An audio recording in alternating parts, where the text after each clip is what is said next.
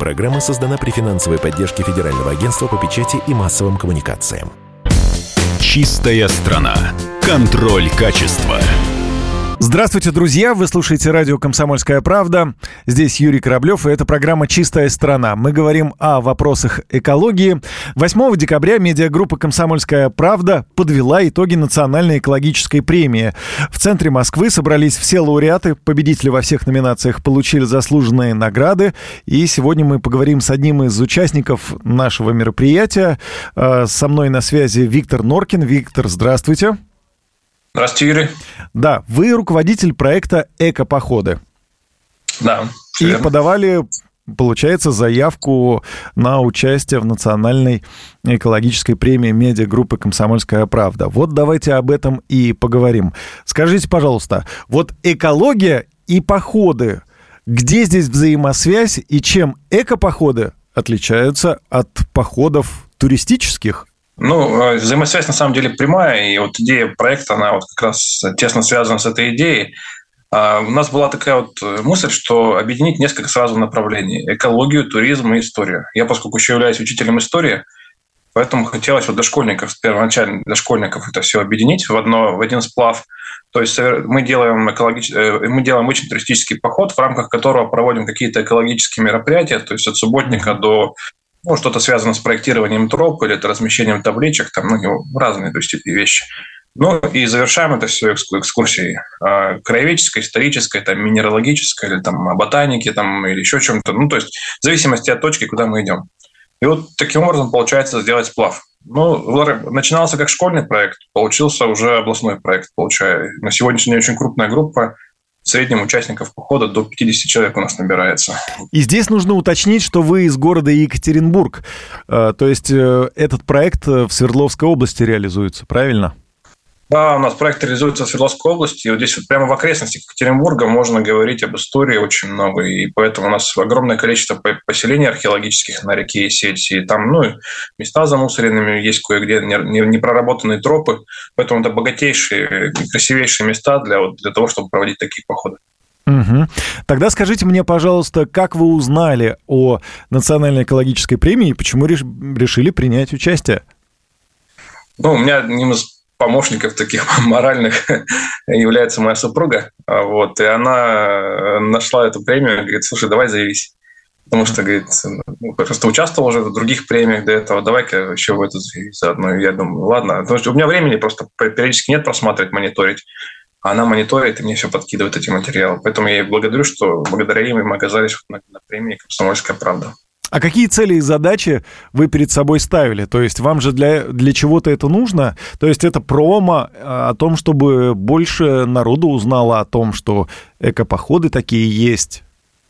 Ну да, у нас на самом деле, э, хотя группа достаточно известная для города Екатеринбурга, но не хватает, конечно, э, мне кажется, мы хотим перейти уже э, более плотно на областной уровень э, и охватить школы области, то есть школы Екатеринбурга уже подключаются к нашему проекту, к реализации. И вот, э, конечно, дополнительная, скажем так, ну, как это сегодня говорят, пиар, да, какой-то определенный, известность какая-то определенная проекту, она, конечно, тоже должна быть. Угу. Ну, для меня тоже вот Виктор, извините, если я повторюсь, но вот давайте все-таки проговорим, а в чем э, ядро, скажем так, да, вот э, вашего проекта? Чем вы отличаетесь от всех остальных? А, ядро э, проекта состоит в сплаве краеведения, э, формирования идентичности локальной, да, скажем, местной идентичности, да, и э, экологии. То есть мы совмещаем одновременно сразу же несколько разных направлений. То есть есть обычные туристические группы, которые ходят по тем же маршрутам, делают обычный то есть, туристический поход, ну, там нет какого-то экологической подоплеки. Вот да, да, да, да, я это и пытаюсь понять. А что же вы делаете такое, что ваши походы можно назвать эко? То есть вы, э, например, собираете мусор, вы убираетесь, или э, это совсем не об этом? Это, э, да, смотрите, у нас, во-первых, это субботник. То есть в среднем за поход у нас вывозится 500 э, мешков мусора в среднем. То есть мы уже mm-hmm. по сегодняшний день очистили 4 археологических памятника, 2, 2 особо охраняемых природных территорий. Э, ну, то есть вывезено порядка там, 60 тонн мусора с памятников природы mm-hmm. и археологии. То есть если mm-hmm. вот конкретно по мусору. Но это начиналось с мусора. Сейчас у нас ну, во взаимодействии с администрацией мы, например, занимаемся еще проектированием троп. То есть таблички устанавливаем, указатели, какие-то исторические стенды, экологические стенды. У нас ребята, школьники прорисовывают, там художники есть, тоже у нас активист один, который прорисовкой занимается, эко-таблички таких, ну, с такой тематикой природной, скажем так. Угу. А, вот этот аспект еще у нас есть. Аспект защиты краснокнижников. У нас в окрестностях Екатеринбурга есть краснокнижники, очень интересные, редкие эндемики Урала среднего. И вот э, не тоже, вот, к сожалению, в тяжелом таком состоянии. Этот аспект тоже затрагиваем. Потом эко, эко еще, здесь имеется в виду, что у нас проводятся разные вот такие, знаете, на, на эко-уроки могут открытые проходить на uh-huh. природе. Uh-huh. Есть форматы и лекций исторических на природе, мы тоже в рамках эко-походов это делаем, и вот эко-уроки тоже делаем для школьников и взрослых, в зависимости от того, кто собирается в аудитории. Виктор, скажите, пожалуйста, вы общаетесь со школьниками, с подростками. Вы чувствуете от них вовлеченность и желание сделать то место, где они живут, э, э, чистым, более экологичным, сберечь, э, относиться бережно к этому. Потому что, ну, я вспоминаю свою молодость, я учился в экологическом классе, ну, нас, наверное, все-таки даже заставляли идти и убирать покрышки там из местных речек. Никто особо этого не, не хотел делать, но вот сейчас уже во взрослой жизни я понимаю, что, наверное, какие-то основы были заложены именно тогда, именно в школьное время, когда нам говорили о том, насколько это важно, и, может быть, даже где-то немножко заставляли это делать. У нас вот такой, скажем так, добровольный в этом плане проект. То есть я не, ну, не стараюсь не принуждать детей, потому что ну, когда вот э, принуждаешь, обычно отторжение возникает. Ничего, возникало... ничего хорошего из этого не получается, как правило с флагами ходить это тоже такое себе дело на самом деле маршировать. А когда люди это свободно делают, когда а вот самое интересное, что начинается с небольшой, началось с небольшой группы ребят вовлеченных и э, группа вовлеченных все больше увеличивается, потому что ребята видят заинтересованность других своих одноклассников там и начинают принимать участие. То есть приводят там друзей, братьев, сестер потом еще. У нас вообще эко-походы – это не только школьный, проект, это, во-первых, семейный проект. То есть у нас часто приходят большими семьями. То есть такой как бы история такая вот, что люди приходят, дружат вместе уже семьями, общаются как-то тесно. И то есть фактически очень часто такая, такое ядро проекта, оно регулярно кочует из одного похода в другой, если так можно сказать. И это очень приятно, потому что костяк сформировался, и есть с чем дальше работать. А нет такого, ну, принято вроде бы считать, что современное поколение, такое поколение эгоистов, э, в телефонах сидят, ни о чем не думают. Э, э вот опровергните мое ну, такой, мой такой стереотип, это не так? Или все-таки, скажем, вот сознательные, вовлеченные в тему экологии, это какие-то другие школьники совсем? То есть это небольшая часть?